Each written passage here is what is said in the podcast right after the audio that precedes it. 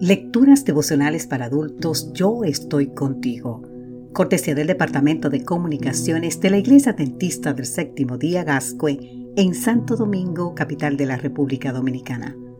En la voz de Sarat Arias. Hoy, 12 de agosto, de sábado en sábado, vendrán todos a adorar.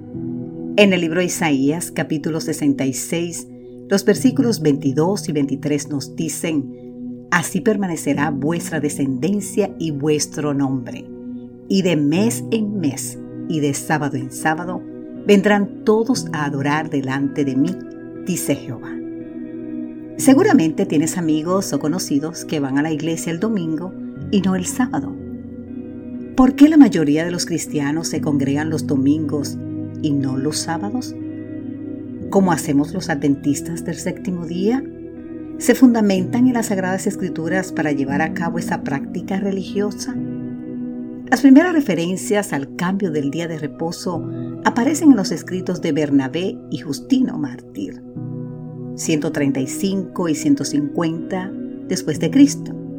En ese tiempo, el emperador Adriano, 117 a 138, prohibió la obediencia a la ley judía, especialmente la observancia del sábado como día de reposo.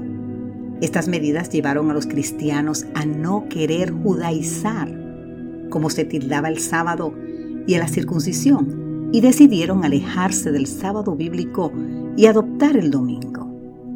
Incluso cuando Constantino promulgó la primera ley dominical el 7 de marzo del año 321, su justificación fue, ¿cómo podemos nosotros que somos cristianos guardar el mismo día que esos impíos judíos? Jerónimo explica el porqué de la elección del domingo. Si es llamado Día del Sol por los paganos con mayor voluntad y reconocimiento, nosotros debemos llamarlo igual, pues durante ese día apareció la luz en este mundo y ese día el sol de justicia resucitó. Cambiar la observancia del sábado como día de reposo por el domingo no tiene fundamento alguno en la palabra de Dios.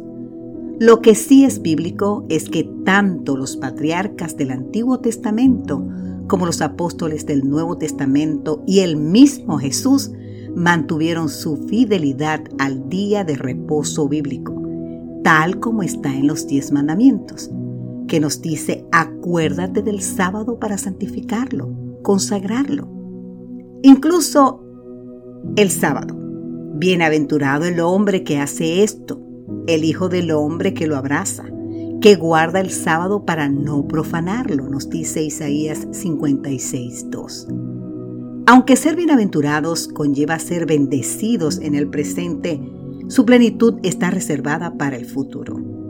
Esta es la preciosa promesa porque como los cielos nuevos y la tierra nueva que yo hago permanecerán delante de mí, dice Jehová, así permanecerá vuestra descendencia y vuestro nombre, y de mes en mes y de sábado en sábado vendrán todos a adorar delante de mí, dice Jehová. Preciosa esta cita de Isaías 66, los versículos 22 y 23. Querido amigo, querida amiga, si el sábado es el día que se guardará en el cielo, cuán importante es que los guardemos en la tierra. Yo te invito hoy que si no guardas el sábado, lo comience desde ya. Y te invito a meditar en el cuarto mandamiento de los diez, Éxodo 20. Que el Señor te bendiga en gran manera.